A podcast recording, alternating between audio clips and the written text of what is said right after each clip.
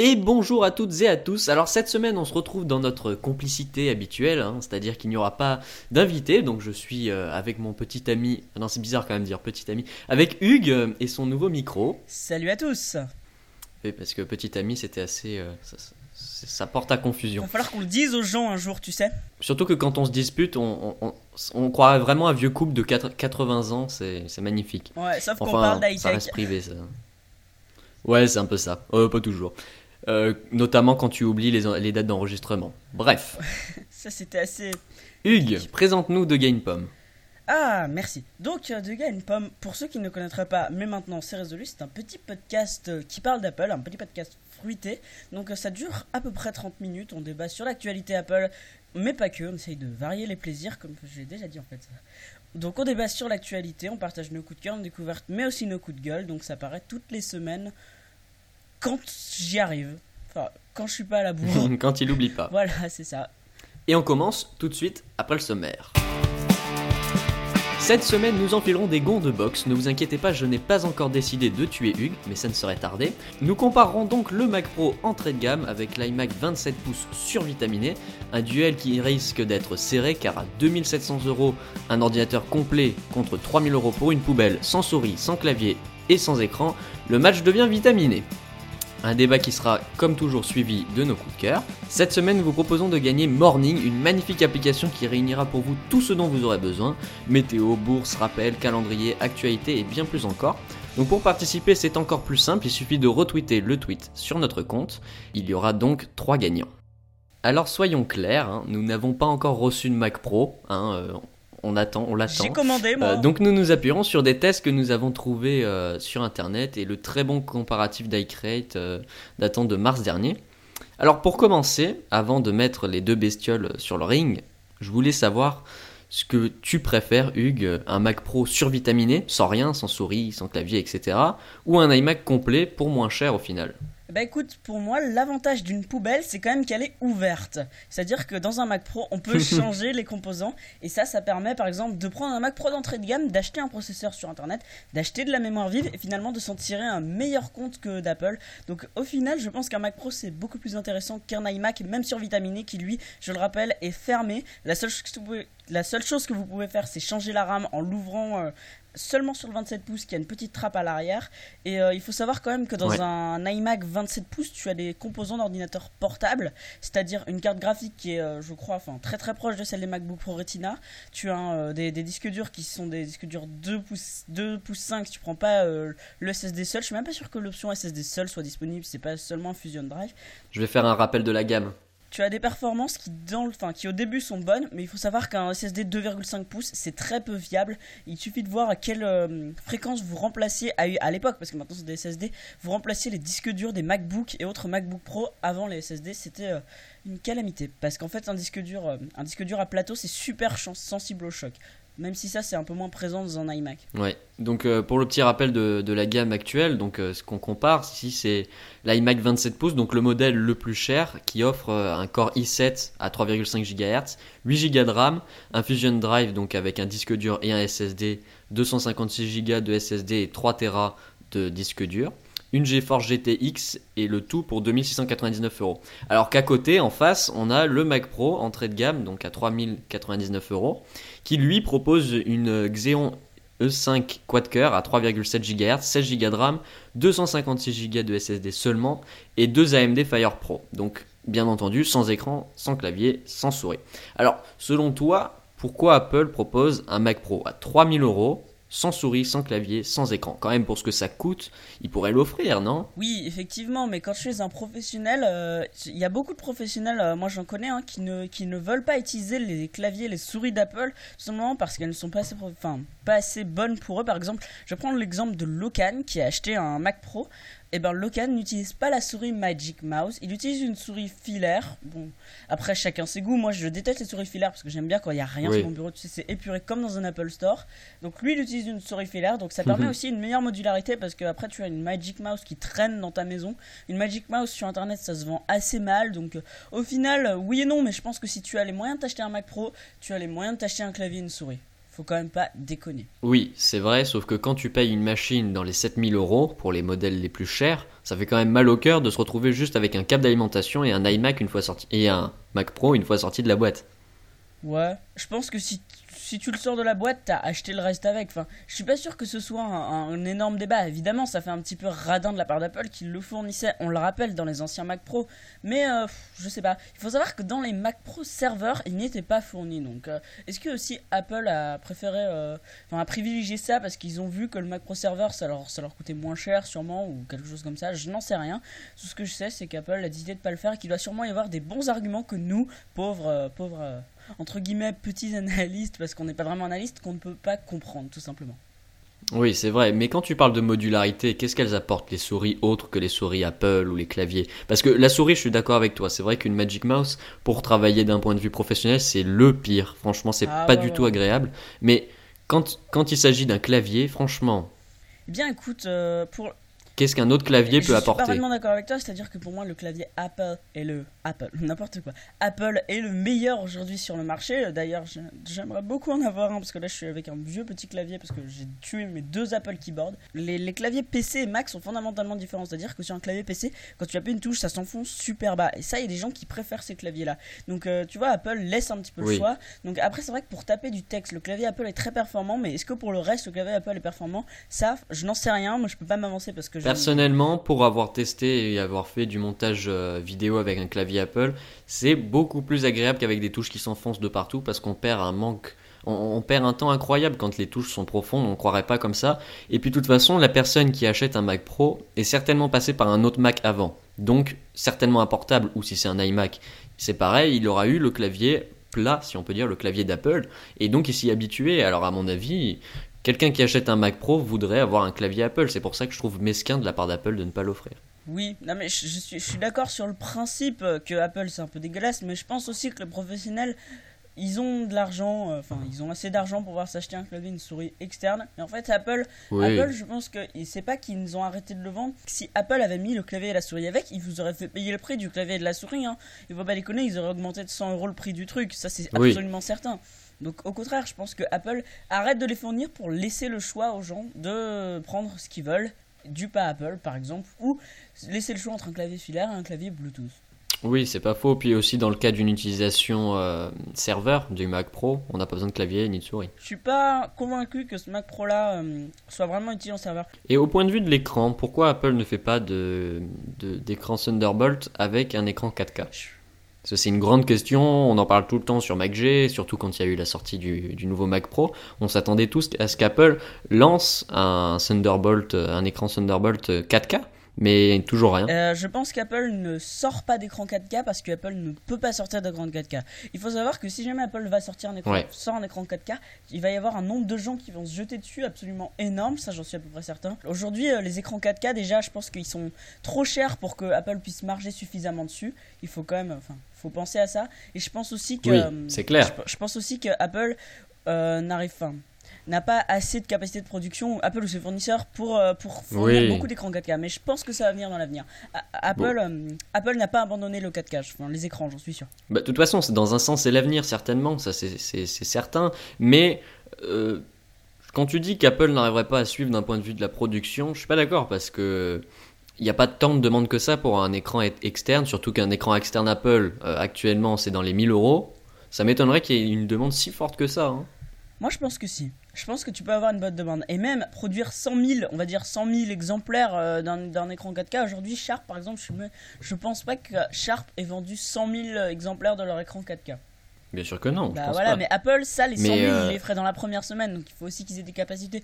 Mais je suis certain que tu as des écrans 4K Apple qui tournent chez Apple. À Cupertino, j'en suis certain. Oui.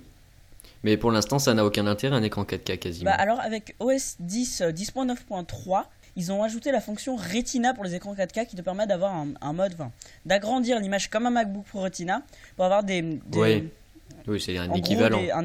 au niveau du pixel par pouce, tu as une excellente résolution et qui te permet encore d'avoir ta 4K native. Et moi, je trouve qu'avec ça, tu as un, un réel intérêt de 4K parce que ça te permet d'avoir un écran Retina sur un Mac Pro ou sur un ordinateur qui ne le gère pas normalement.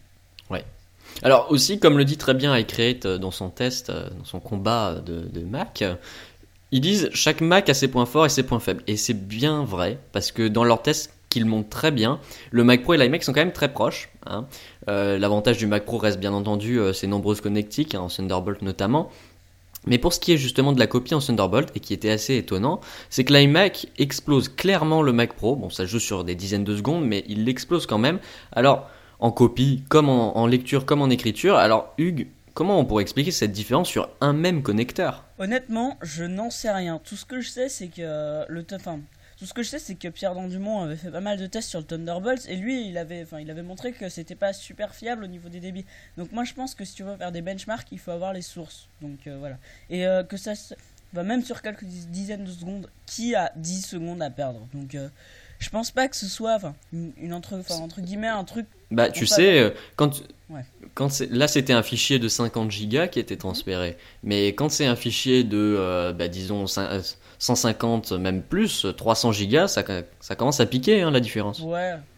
Après, il faut savoir que dans le Mac Pro, tu as un SSD. Donc euh, aujourd'hui, euh, si tu es un vrai professionnel qui utilise des fichiers, oui, mais qui utilise des fichiers de plus de, hum, de 300 gigas par exemple, il faut savoir qu'il y a une règle dans le monde professionnel. J'écoutais enfin, un des ORLM où il y avait le patron de yakyakyak.fr qui avait été interviewé et il a dit la règle numéro 1 aujourd'hui, c'est de ne jamais utiliser euh, le le disque dur principal de l'ordinateur pour sauvegarder vos fichiers, euh, vos fichiers professionnels. Donc je pense que je dirais que les professionnels ils vont plutôt s'orienter vers des RAID 0 euh, de Thunderbolt comme Locan l'a fait. Oui. Bon, Locan n'est pas Et ça, Apple l'a très bien compris en faisant Ah, mais un. bien sûr.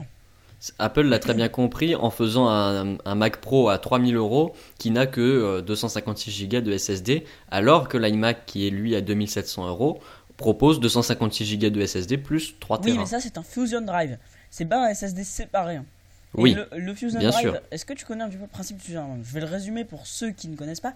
En fait, c'est un disque dur plus un SSD. Et en fait, le système euh, macOS va définir automatiquement ce qui est euh, les fichiers les plus utilisés et les fichiers du système seront automatiquement dans le SSD et tous les fichiers que vous utilisez très peu resteront dans la partie disque dur ce qui permet d'avoir les avantages du SSD en termes d'accès disque pour les fichiers système donc un démarrage extrêmement rapide et les avantages d'un disque dur qui sont aujourd'hui enfin qui sont l'énorme stockage à un bas coût C'est le meilleur des deux mondes en fait, c'est combiner les deux mondes pour le meilleur prix et le meilleur stockage.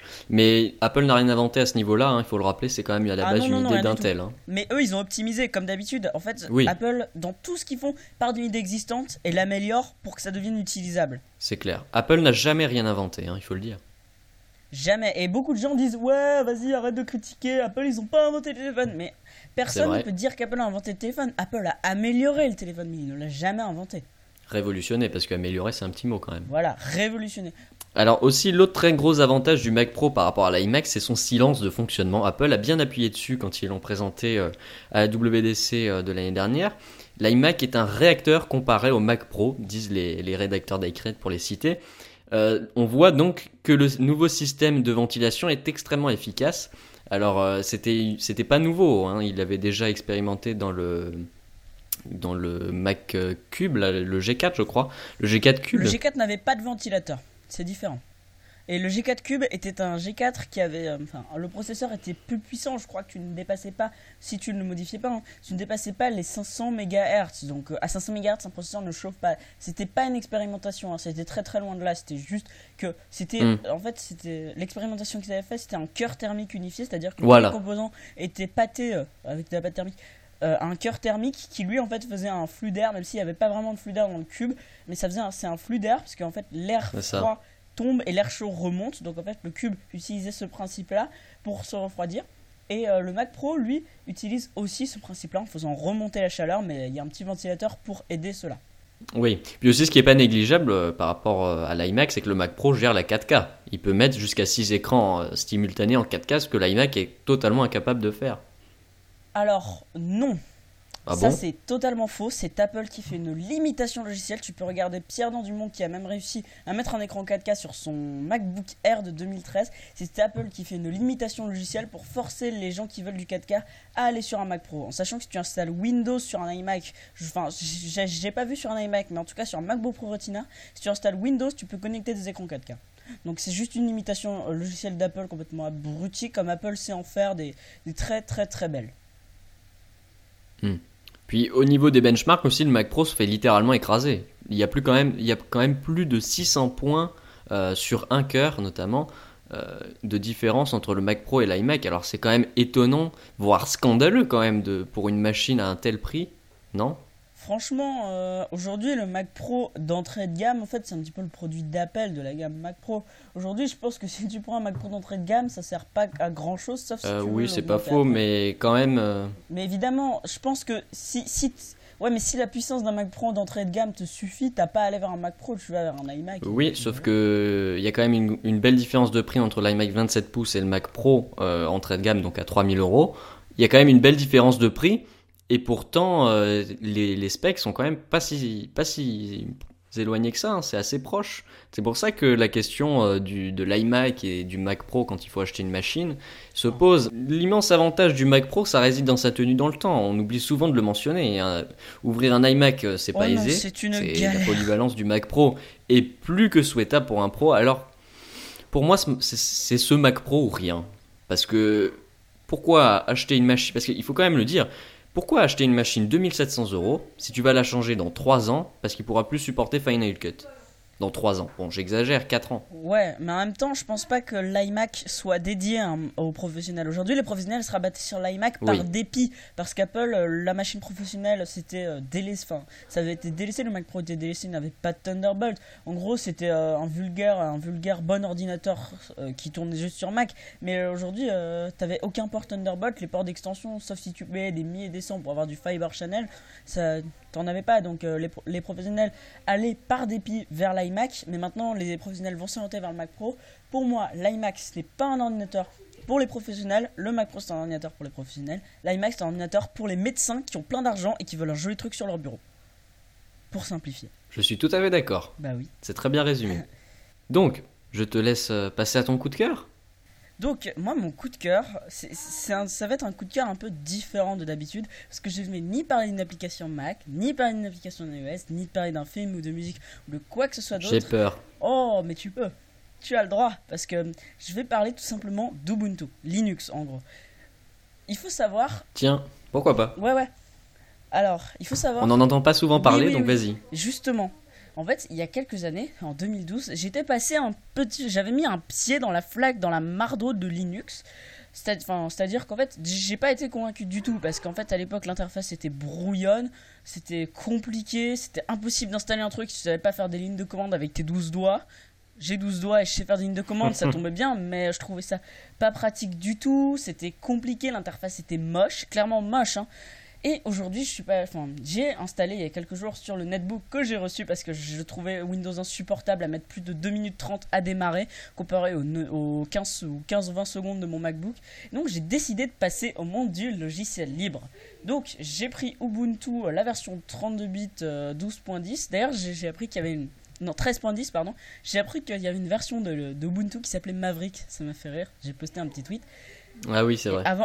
Apple, bien sûr. Et donc, euh, je suis passé sous cette version et j'ai vraiment trouvé ça excellent. L'interface est belle. Le, je trouve qu'ils ont vraiment fait un effort au niveau de l'interface. Tout est plus simple, c'est facile d'installer un logiciel. Tu as une, tu as une sorte d'App Store qui est comme un petit peu celui d'Apple. Oui. C'est super, euh, c'est super fluide. C'est, j'a- j'a- j'adore quoi.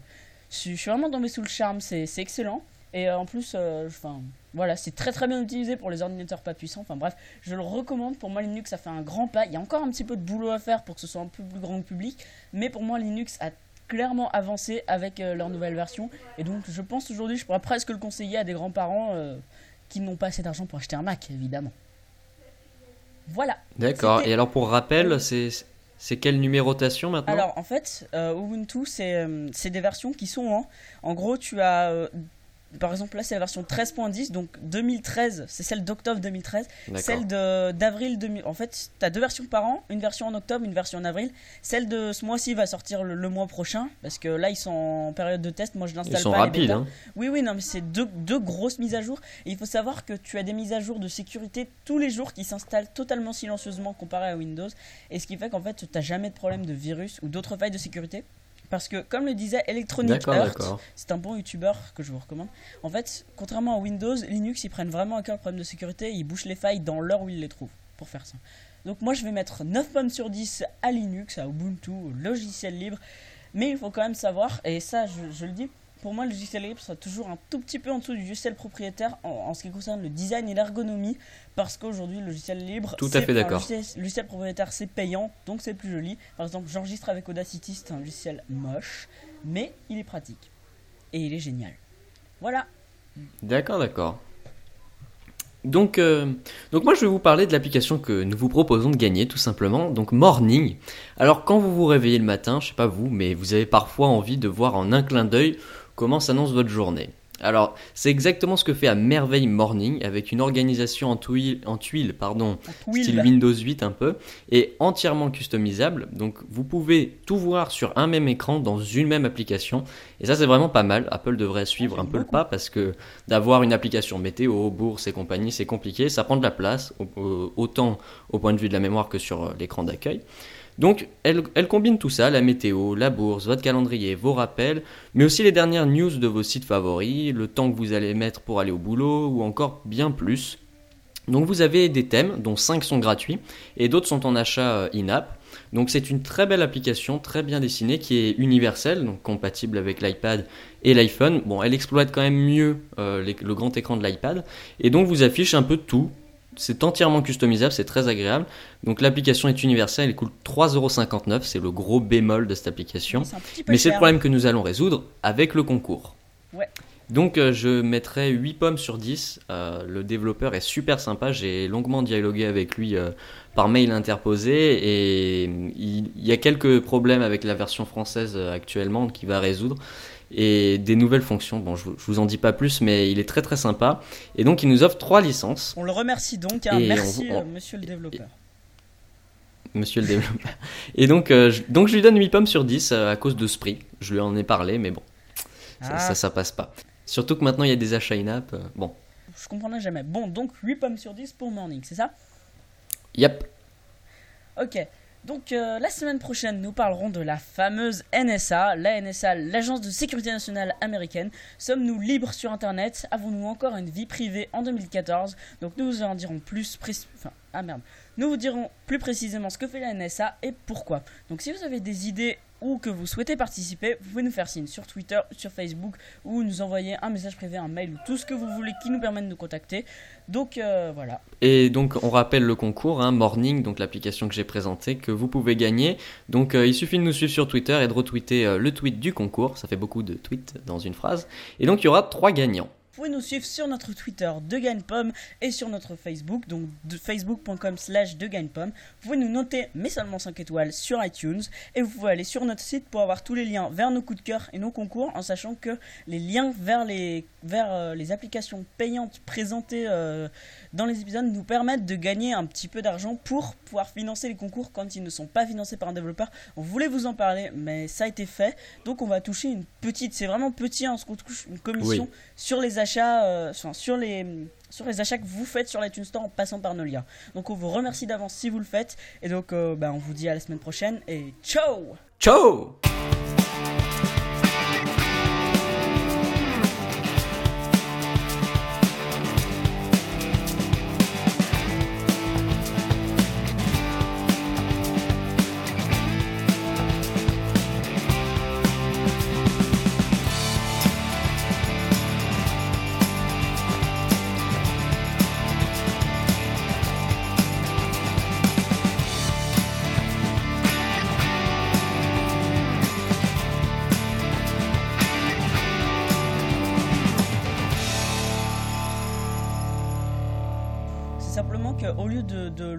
avec et de. Si